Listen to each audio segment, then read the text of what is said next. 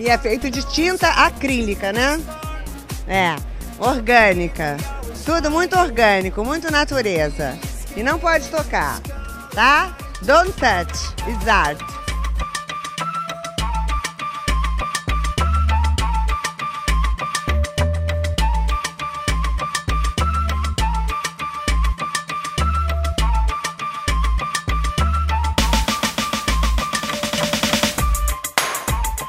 E aí, gente perdida? Tá começando mais um Não Pode Tocar. Meu nome é Rodrigo Hipólito e este é o 11 episódio da nossa quarta temporada. É também o primeiro episódio da temporada lançado no segundo semestre de 2021. Depois de um rápido recesso, que nós fizemos em julho, nas últimas duas semanas nós voltamos a publicar episódios. Se você está chegando aqui agora, o Não Pode Tocar é um podcast sobre história, teoria, crítica, prática de arte e temas afins. No nosso feed você encontra, além dos programas de temporada, o Pataquadas, no qual a Alana de Oliveira repercute as principais notícias do mundinho da arte, e o Não Pode Chorar, no qual nós contamos algumas desventuras da vida e pensamos em modos criativos de lidar com elas. Nós publicamos episódios novos todo domingo e você pode ouvi-los em qualquer tocador de podcast, nas plataformas comumente usadas para ouvir música, como Spotify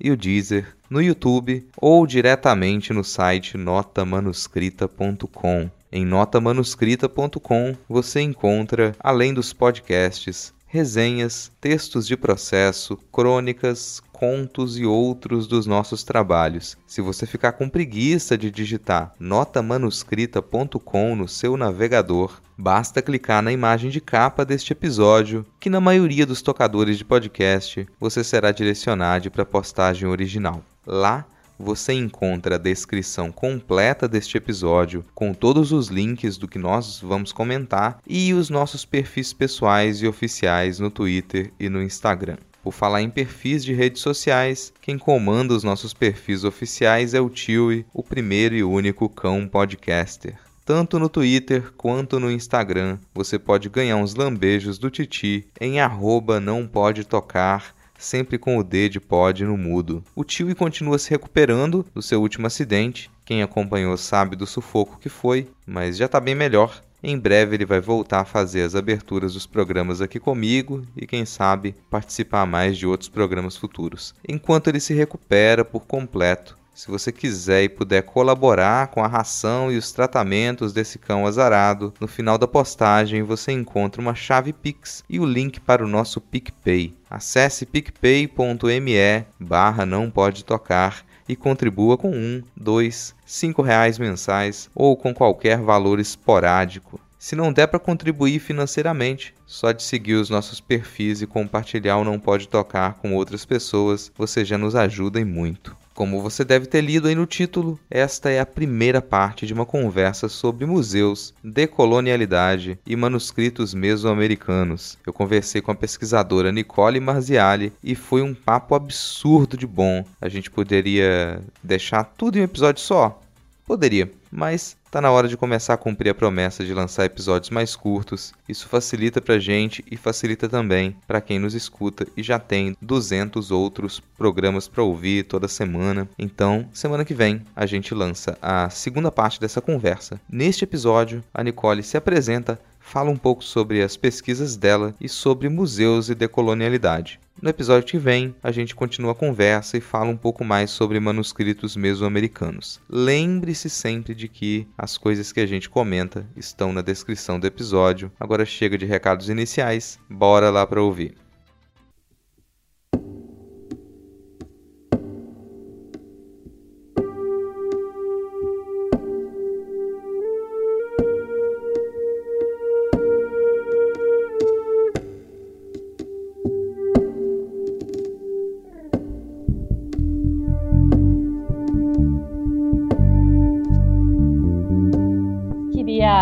Primeiro agradecer o convite, né, de participar, agradecer o interesse pelas minhas pesquisas e a oportunidade, né, de divulgar também é, um pouco do que eu estou estudando. É, atualmente eu estou fazendo o doutorado em Estética e História da Arte, né, no programa Interunidades em Estética e História da Arte, né, da Universidade de São Paulo. e o meu mestrado foi em estudos culturais. Mas desde o mestrado eu tenho estudado as práticas realizadas dentro dos museus e agora mais no, no doutorado eu tenho me interessado por essas estratégias é, de descolonização, né, do conhecimento, né, praticadas pelos museus por meio de exposições, de reorganizações de seus acervos, né, de suas das mostras dos seus acervos, por meio de programas públicos, né. Então isso tem sido feito é, de diversas diversas formas e por diversos museus no mundo todo, né? Tem sido uma preocupação dos museus em diversas partes do mundo.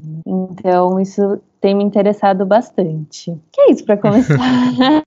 Não, tá, como apresentação tá ótimo, sim. Bom, eu fiquei muito feliz de ler o, o, seu texto que saiu na Colóquio e fui atrás de um outro artigo seu, entender um pouco melhor a sua pesquisa, daí esse convite também, e me fez pensar algumas coisas. É, a gente até queria, pensou, vamos fazer um programa só específico sobre esse artigo, sobre manuscritos mesoamericanos, mas não, acho que a gente tem uma coisa um pouco mais extensa que acho que vale a pena. E, bom, disparou algumas coisas em mim, assim. A primeira vez que eu visitei um museu, aliás, foi quando eu entrei para graduação em artes. Fiz a graduação em artes plásticas, entrei lá no finalzinho de 2004 e foi realmente a primeira vez que eu pude pisar no museu quando eu vim morar em Vitória, aqui no Espírito Santo. Eu vim do interior de Minas, né? E aquela coisa, cidade do interior, pouco acesso à informação. É mesmo com uma criação ali que privilegiou leitura e estudo, não havia esse tipo de instituição por perto. E mesmo o conhecimento de que essa era uma possibilidade. E olha que Minas é um, um estado conhecido por preservação do patrimônio histórico e tem uma, uma, quantidade de instituições grandes, assim, bem espalhadas. Mas em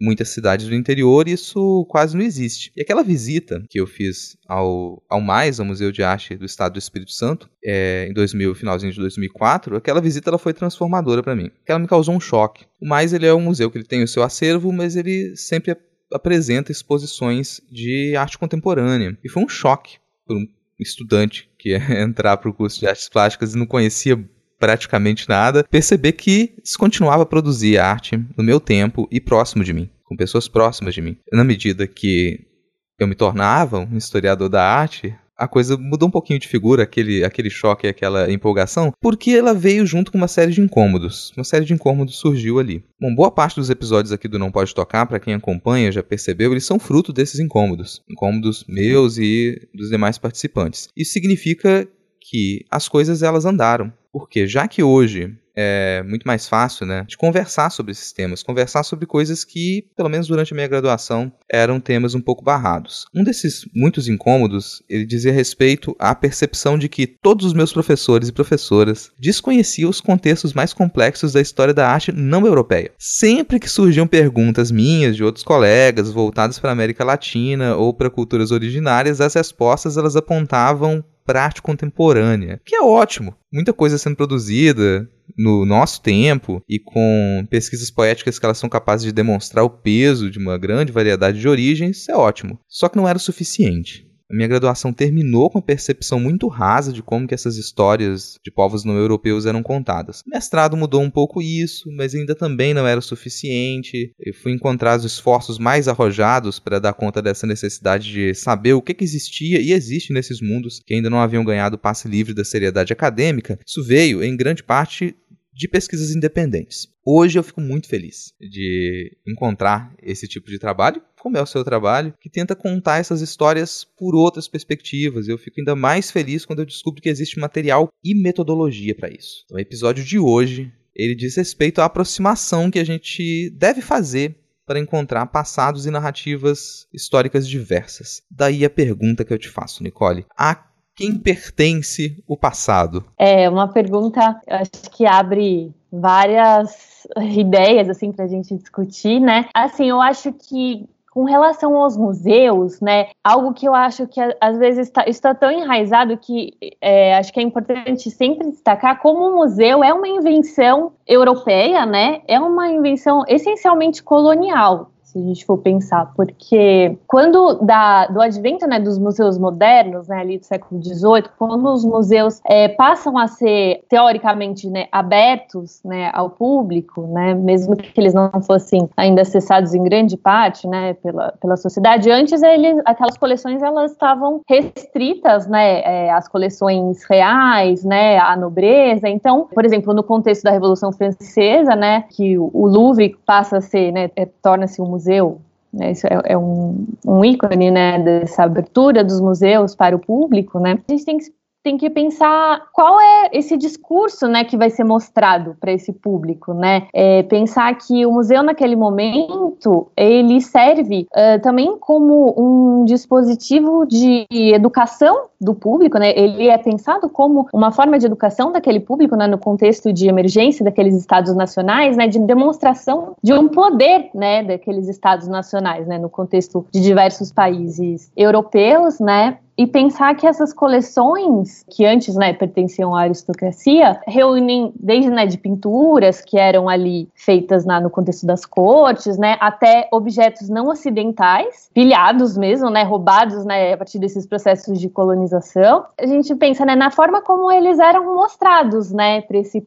como era a representação dessas culturas, né? Sempre de uma forma a exotizar essas culturas, né? A mostrar como se elas fossem é, parte de um estágio anterior de desenvolvimento, né? Com relação à sociedade europeia, que eles queriam demonstrar que era o, o ápice, né? Da, do desenvolvimento, né? Da civilização. Então, né? Tem um, um, texto muito legal nesse sentido que é Colecionando Arte e Cultura, né? Do James Clifford, que ele pensa é, a abordagem dos museus etnográficos, né? Parte do, do da perspectiva dos museus etnográficos, né? Como muitas vezes a gente não percebe essas relações históricas de poder né, que são inerentes às exposições, né, e de que forma essas culturas estão sendo ali representadas, né? A quem pertence até a própria narrativa, né, dessas culturas, dessas histórias, né? Esses uh, objetos né, não ocidentais, por exemplo, são sempre representados de forma fragmentada, né? Assim, são fragmentos, né, que são ali retirados de contexto e são movidos para o museu, cria-se um outro contexto em que aquelas partes servem para representar toda uma cultura muito complexa, né? Culturas muito complexas. Isso tem, claro, tem sido muito discutido, né, há vários anos, com vários teóricos da história da arte, da antropologia, da arte, da sociologia da arte, né, mas eu acho que é muito importante pensar, né, nessas relações de poder, poder que permeiam, né, as exposições e também, é, no caso dos museus de arte, mais especificamente, de como os museus de arte são instâncias é, essenciais de legitimação, né, da arte, né, dentro do sistema da arte, né, forma é, essa rede que, junto ao mercado, junto às galerias, aos curadores, né, aos artistas, é, é, são instâncias essenciais de legitimação, né, que decidem o que é arte, quem é o artista, né, e ao mesmo tempo que elas têm esse poder de evidenciar, né, artistas e, e obras, têm o poder de excluir também, né, como nós vemos que isso aconteceu por tantos e tantos séculos, né, assim, em que mulheres artistas, né, foram, é, tiveram é, produções negligenciadas, né, artistas racializados, que, que sempre estiveram produzindo, mas que não tinham esse espaço, né, para mostrar.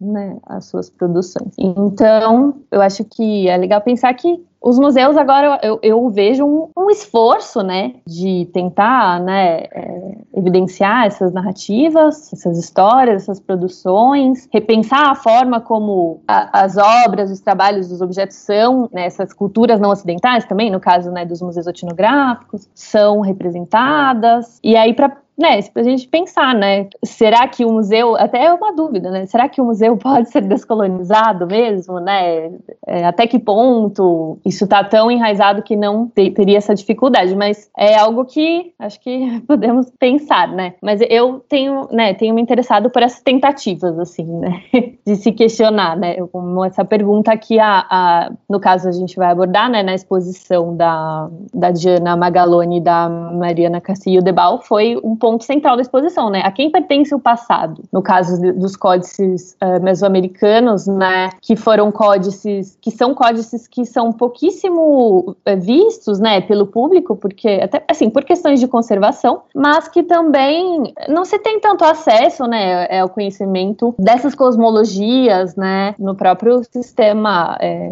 educacional e, e, tudo mais. Né? Então, a quem pertence o passado, né, por exemplo, no caso do, do México, né, que, que é parte da história deles e eles não não conhecem muitas vezes, né? Não têm acesso e, e essa, né, esses conhecimentos são negligenciados, né? Muitas vezes por todo um aparato de conhecimento. Sim, a gente tem até um, um episódio aqui sobre museologia e uma das coisas que foram discutidas nesse episódio sobre museologia é que os museus eles tradicionalmente tem um papel de empalhar as coisas, de mumificar as coisas. Uhum. Então a coisa entra para o museu e é como se ela já não fizesse mais parte da realidade, ou ela não, não, não tem mais, ela não, não tá mais em um contexto que ele continua a se desenvolver. O que obviamente é um engano. Não acontece assim. Mas muita coisa entra no museu e você, o museu passa a cumprir esse papel de recortar coisas da realidade, uhum. só que alguns desses elementos que eles vão parar em um museu, eles fazem parte de contextos vivos. Uhum. E os museus tentam se transformar. Porque pensando nisso que você falou, será que o museu ainda dá conta de fazer isso, né? Muitas vezes a gente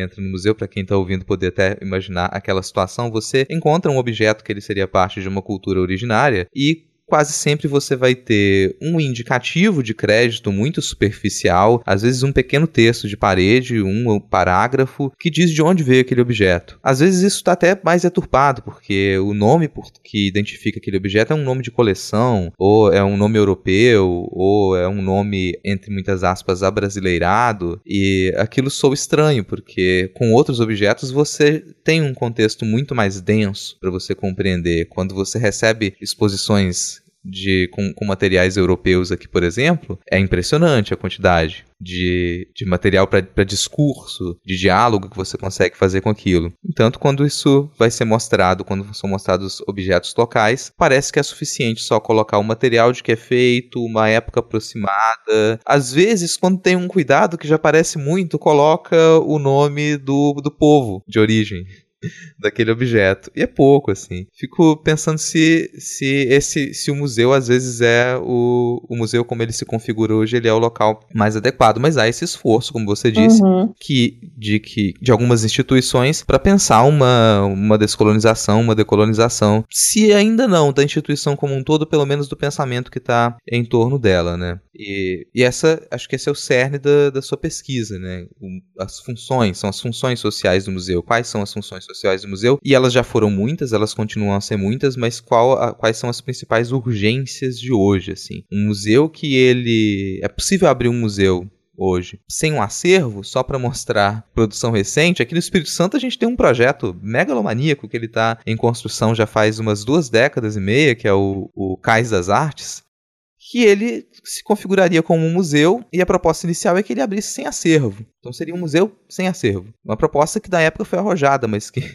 nunca foi para frente. A gente não sabia como que isso ia acontecer. Era e a gente precisa aqui no estado de mais instituições é, museológicas e que consigam organizar a cultura, as culturas locais e abrir o, o estado do Espírito Santo. Mas a gente fica nesse conflito. Peraí, a gente tem novas funções para o museu cumprir, mas algumas delas parecem entrar em contradição com o significado de museu. Dá para isso funciona? Uhum. Você já trabalhou com alguns exemplos que isso tem funcionado, em que o museu ele é essa peça-chave para poder modificar essa ideia de que a história ela não pertence aos povos perdedores, não pertence aos povos colonizados? É, eu acho que tem assim diversas formas né, de entender uh, de, de, exercer né, essa função social dos museus. Assim, na, na, nos conceitos da museologia tem essa diferença é, entre os museus, uh, a museologia social, né, que surge ali a partir do final dos anos 60, né, e que se começa a pensar, a, se pensar como se privilegiar essa função, é, na verdade, o desenvolvimento das sociedades em detrimento de funções mais tradicionalmente ligadas, né, ao que mais tradicionalmente é atribuído ao, ao museu, como funções de colecionismo, né, de conservação, de pesquisa. Então vão surgindo é, iniciativas no sentido de enfatizar o desenvolvimento das comunidades onde aqueles museus estão insta instalados. Muitas vezes museus que também não têm acervo, né? O foco não é o acervo, não é o colecionismo, mas trabalhar com a própria uh, história daquele, da comunidade, a memória viva, né, a memória de quem viveu ali, de quem vive ali, né, e tem, teve, né, como exemplos o surgimento dos ecomuseus, né, são é, casos bem conhecidos, né, da, de exemplos da museologia social, né, os museus comunitários, os ecomuseus, e que estão aí, né, até hoje e fazem trabalhos muito legais, assim, por exemplo, no Brasil, nós, o Brasil é uma referência em museus comunitários, né, no campo da museologia, tem muitos museus em comunidades de, de, favelas, por exemplo, né, em que é, são verdadeiros, assim, são centros vitais ali naquelas comunidades, né, e no, né, nesse artigo que eu escrevi recentemente sobre a função social dos museus, né, a importância de se de sempre se reafirmar, né, a função social dos museus, eu, eu fiquei assim, é, eu achei muito interessante como esses museus comunitários tiveram papéis muito importantes, por exemplo, no contexto da pandemia, né, porque eles estão ali justamente para atender às necessidades, né, daquelas comunidades. Então, eu acho que que são práticas muito importantes, mas não quer dizer também que museus de uma de configurações mais tradicionais, assim, com acervo, né, que voltados para a pesquisa, para a coleção, né, não tem esse, esse maniqueísmo, né, eles também exercem, né, claro, uma função social, e eu acredito que, por exemplo, né, no campo dessa representatividade, né, de contar essas histórias, essas narrativas que foram, né, por tanto tempo silenciadas, né, de trazer esses artistas, eu acho que é, essa é uma forma também de exercer essa função social, né. Eu trouxe também no artigo um pouco dessa questão, né, é, trazendo lá de 2017, né, quando houve aquelas várias manifestações, começando, né, pela exposição Queer Museu, né, é, exposições que discutiam essa questão da, da sexualidade sexualidade, né, que, que foram usadas até como meios de chamar atenção é, no, no contexto ali político, né, de alas conservadoras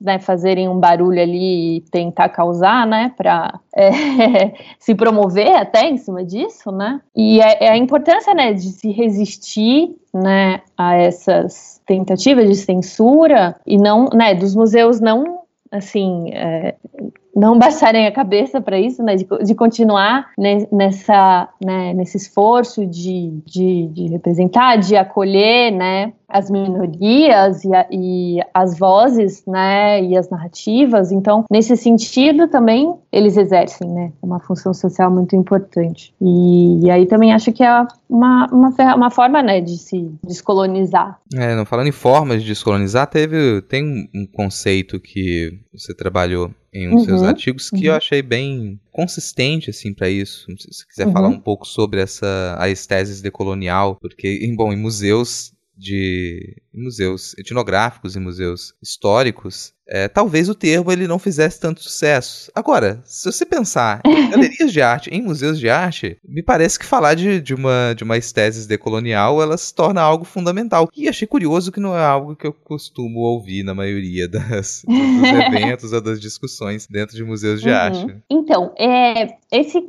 esse conceito é, foi cunhado pelo Walter Mignolo, né? Isso surge no contexto de um grupo de teóricos, né, que é o grupo Modernidade e Colonialidade, que são teóricos latino-americanos que a partir do início dos anos 2000 começaram a pensar discutir as questões já eh, propostas pelas teorias pós-coloniais, mas trazendo para o contexto latino-americano, né, a partir das realidades e da, de uma perspectiva latino-americana, né. Então, são teóricos como o Walter Mignolo, né, que é, é, argentino, o Aníbal Quijano, que é um teórico europeu, a Catherine Walsh, é, Nelson Maldonado Torres, vários uh, teóricos que começaram a debater essas questões. E o Aníbal Quijano, ele vai trazer o conceito de colonialidade do poder, né? E ele evidencia uh, como o colonialismo europeu, uh, além de promover um sistema de dominação baseado na raça e na divisão do trabalho, ele operou também por meio de uma dominação das formas de subjetividade, né? De controle uh, das formas de, de conhecimento, né? Do, ah, de uma tentativa de repressão das formas de expressão,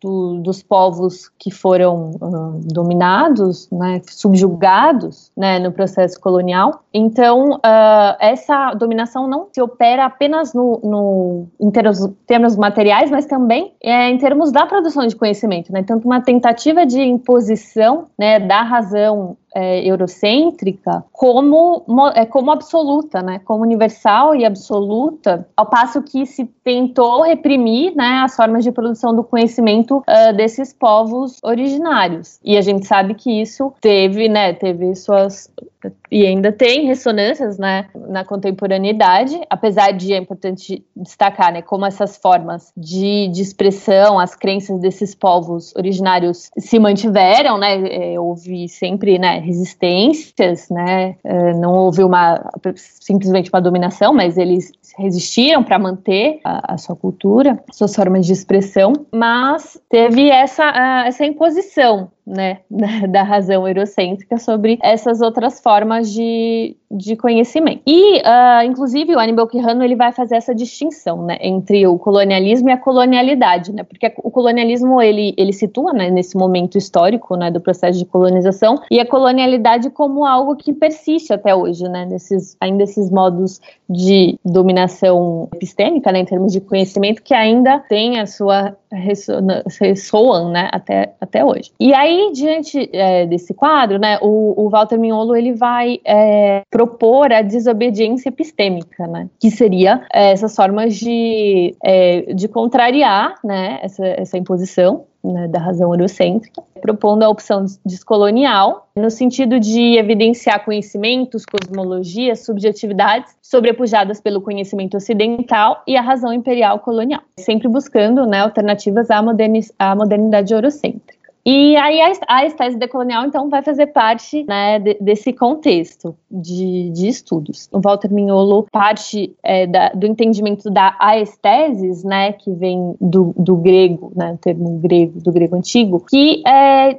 dizia respeito a diversas uh, possibilidades, diversas uh, noções, né, e formas de percepção, né, seja visual, gustativa, auditiva, e que a partir do século XVIII ele vai considerar que houve uma apropriação da aestesis pela estética, né, a partir de teóricos como Kant, né, então uma, uh, o que ele fala de, de uma colonização da, da aestesis, né, que são essas diversas possibilidades de fruição pela, pela estética e impõe uma fruição específica, né, a partir da sensação do belo e implica também uma noção de uma contemplação desinteressada da arte, né, na, da dissociação da noção de, de função e de utilidade com relação à arte, né. Esses dias é, eu li, estava lendo um texto do, de um antropólogo, né, o Le Breton, que é Antropologia dos Sentidos, e eu, assim, comecei a associar, né, as duas coisas, porque é, o Le Breton vai, vai trazer, né, como a própria, o termo, ele, ele usa o termo visão, o termo visão de mundo, por exemplo, é um termo muito eurocêntrico, eu nunca tinha pensado, porque o, a noção ocidental privilegia, né, a, a visão em, em detrimento de, de, das outras formas de, de, fruição, né? E é muito o que ainda acontece nos museus, né? De ser assim, por mais que né, tenha tido desde as vanguardas históricas é, movimentos que né, sempre buscaram romper com essa, essa apenas uma contemplação da obra de arte, né? E o museu, né? O icônico, o, o cubo branco é justamente isso, né? Uma contemplação ali visual e, e silenciosa das obras. Por mais que que várias iniciativas e várias propostas de artistas e curadores tenham buscado romper com essa noção, acho que ela ainda está muito presente nos museus, né? Essa questão de você estar lá apenas, né, passeando pelo, pelo espaço expositivo, né? E, e não tem, mesmo que, em muitos casos, mesmo que a obra o artista fez a obra pensando para ela ser, né, tocada, experienciada lá, é, por motivos, né, vários, assim, de conservação e tudo mais, você não pode, né, ter o, essa experiência completa, né, dessa fruição. É até essa ideia de que o intelecto, ele, tá, ele estaria inevitavelmente ligado ao distanciamento, né, como se você não pudesse uhum. desenvolver nenhuma espécie de conhecimento se ele não tiver essa pureza, ó, não posso, eu tenho que estar distante, tem que ser uma coisa séptica e, e a contemplação Sim. ligada a isso também, e bom, quer coisa mais europeia do que essa ideia de distanciamento, né? Total. Total. E, e aí o, o, o Miolo vai propor justamente romper, né, com essa, essa noção, né, por meio de... Teriam vários, várias propostas, né, eu acho que essa proposta da, da exposição em Lili Tlapali seria uma forma, né, de, de romper em partes, né, com algumas dessas noções, assim. Mas ainda eu acho que no contexto do museu é, é, ainda é difícil, né? Romper totalmente, né? Com certas, certas regras. Sim. Então, já que você já puxou a Intlapali. Intili Intlapali. Eu tava treinando essa pronúncia, porque na pronúncia de, de, de Nahuatl é uma, é, é um show, minha, a minha é um show de horrores. Toda vez que eu tento ler esse, esse tipo de material, eu fico, gente, eu queria conseguir pronunciar isso direito. eu também. É, mas, gente, partindo assim disso, que já que você puxou uhum. a exposição, a gente vai comentar uma, sobre uma, uma mostra que ela envolve é, manuscritos mesoamericanos que são um pouco posteriores a, ao início das invasões, primeiro século das invasões europeias, e isso pode ser até surpreendente para muita gente. E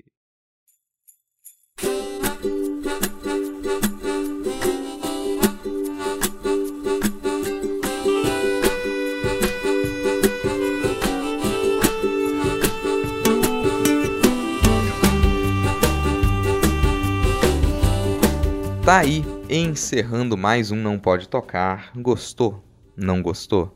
Fala com a gente. Você pode entrar em contato com a gente através do e-mail nãopodetocar@gmail.com ou pelas nossas redes sociais, tanto no Twitter quanto no Instagram. Você nos encontra como arroba não pode tocar, sempre com o D de pod no mudo. Vai lá ganhar uns lambejos do Tiwi. Na descrição completa do episódio, em notamanuscrita.com, você encontra os nossos demais perfis também o e-mail e o Instagram da Nicole. Essa conversa vai continuar semana que vem e a gente vai falar mais sobre manuscritos mesoamericanos e dar várias indicações relacionadas ao que foi conversado nesses dois programas. O papo ficou realmente muito bom. Se nada der muito, mas muito, muito errado, semana que vem a gente tá de volta. Valeu, falou!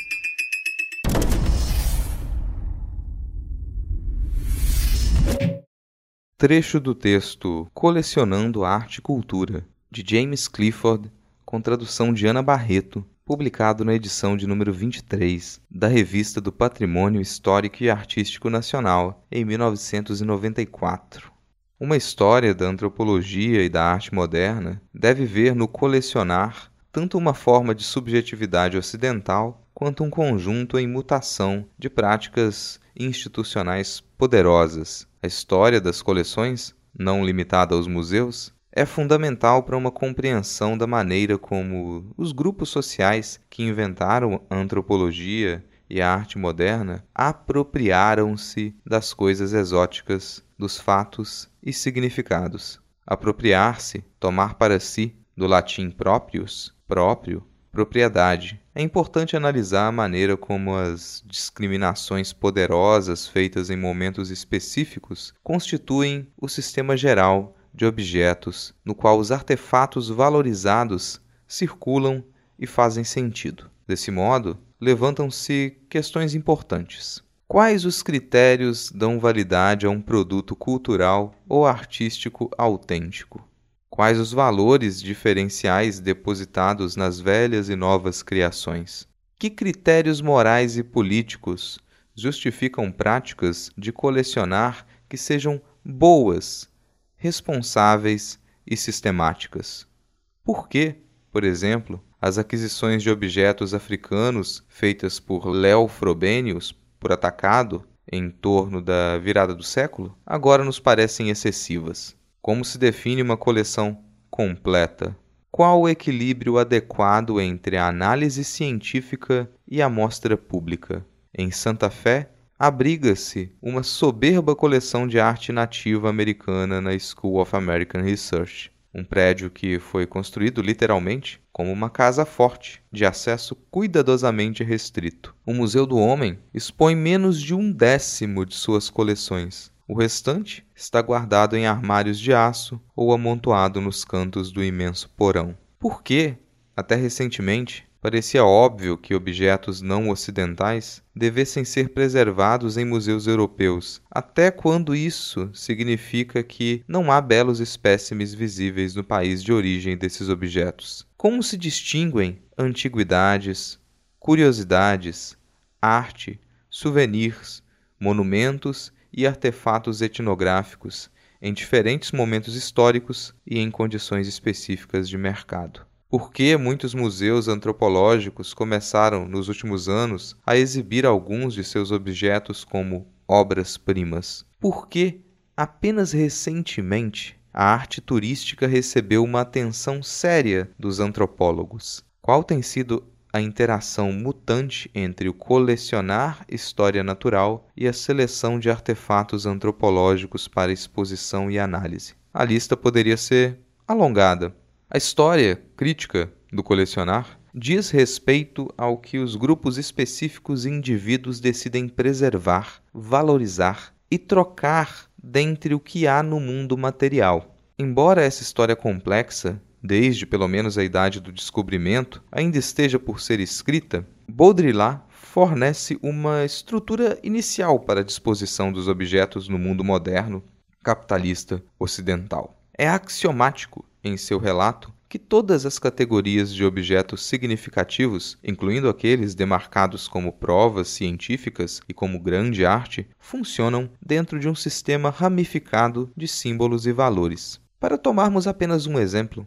o New York Times, de 8 de dezembro de 1984, relatou a pilhagem ilegal e corrente de sítios arqueológicos Anasazi, no sudoeste americano. Os potes pintados e as urnas encontrados nas escavações, em boas condições, chegariam a 30 mil dólares no mercado. Um outro artigo, no mesmo número, trazia uma fotografia de potes e vasos da Idade do Bronze resgatados por arqueólogos de um barco fenício naufragado fora da costa da Turquia. Um relato mostrava a coleta clandestina visando o lucro, o outro a coleta científica visando o conhecimento. As avaliações morais dos dois atos de resgate opunham-se vigorosamente, mas os potes recuperados eram todos significativos, belos e antigos. A importância comercial, estética e científica, nos dois casos, pressupunha um dado sistema de valor, este sistema encontra interesse e beleza intrínsecos em objetos de um tempo passado e assume que colecionar objetos de uso diário pertencentes a civilizações antigas, de preferência desaparecidas, será mais recompensador do que colecionar, por exemplo, garrafas térmicas decoradas da China moderna ou camisetas personalizadas da Oceania. Objetos antigos são dotados de um senso de profundidade por parte de seus colecionadores de mentalidade histórica. A temporalidade é reificada e resgatada como origem, beleza e conhecimento.